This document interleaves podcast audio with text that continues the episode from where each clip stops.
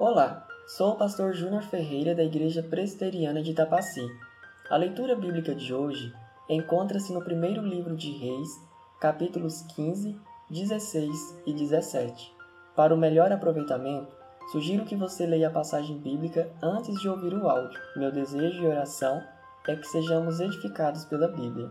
O capítulo 15 narra os sucessores tanto do reino de Judá quanto do reino de Israel. A primeira parte do capítulo versos 1 ao 8, descreve rapidamente o reinado e os pecados de Abias, sucessor de Roboão no trono de Judá.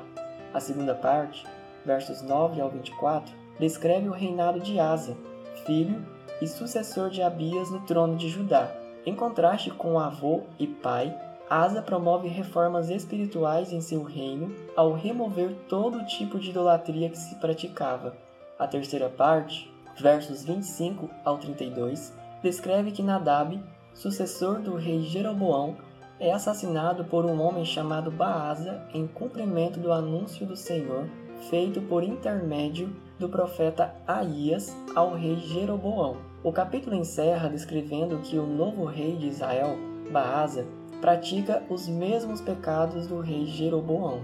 O capítulo 16 começa, versos 1 ao 7, escrevendo que o Senhor envia um homem chamado Jeú para anunciar juízo ao rei Baasa e aos seus descendentes. A segunda parte, versos 8 ao 14, descreve que o comandante dos veículos do exército do reino de Israel, um homem chamado Zini, assassina o rei Elá, filho e sucessor de Baasa, como também assassina todos os descendentes e amigos de Baasa em cumprimento do anúncio do juízo do Senhor. A terceira parte, versos 15 ao 20, descreve que, ao reinar por sete dias sobre o reino de Israel, Zini é surpreendido pela informação de que o povo havia escolhido o comandante do exército de Israel, um homem chamado Oni, como rei.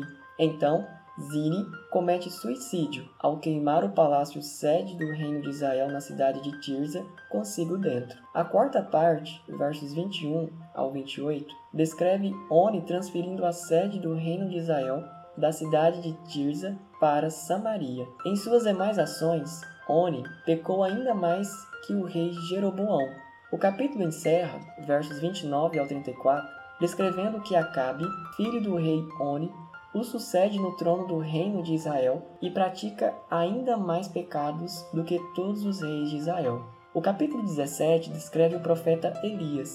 A primeira parte do capítulo, versos 1 ao 7, narra que após anunciar o juízo do Senhor ao rei Acabe de que não choveria nos próximos anos, o profeta Elias recebe a ordem do Senhor de ir para a torrente de Querite próximo ao rio Jordão. A segunda parte, versos 8 ao 24, descreve que o Senhor ordena que Elias vá para Serepta, que pertence a Sidom, onde encontraria uma mulher viúva. Após o milagre da multiplicação da comida e da ressurreição de seu filho, a mulher viúva reconhece que Elias é homem de Deus mensageiro do Deus de Israel. A leitura de hoje nos ensina que o fato de Deus permanecer exercendo juízo, seja em Judá quanto em Israel, demonstra que seus filhos jamais terão a licença para pecar e nem a ausência da sua disciplina e juízo. Por várias vezes, Jesus cita Elias. Há um momento específico no ministério de Jesus, a transfiguração,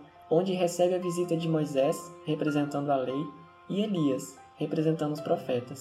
Esse evento é importante porque há a afirmação da parte de Deus por meio da voz que Jesus é o seu filho e que diante da lei e dos profetas que apontavam para seu filho devemos obedecê-lo. Lucas capítulo 9, verso 35. Diante disso, a palavra de Deus nos exorta a algumas aplicações. Primeira, não justifique os seus pecados pelos pecados de outros. Segunda, não subestime o juízo de Deus. E terceira, confesse o seu pecado de obstinação de coração ao Senhor em nome de Jesus e passe a ouvir e a obedecer a Jesus diariamente por meio da palavra de Deus.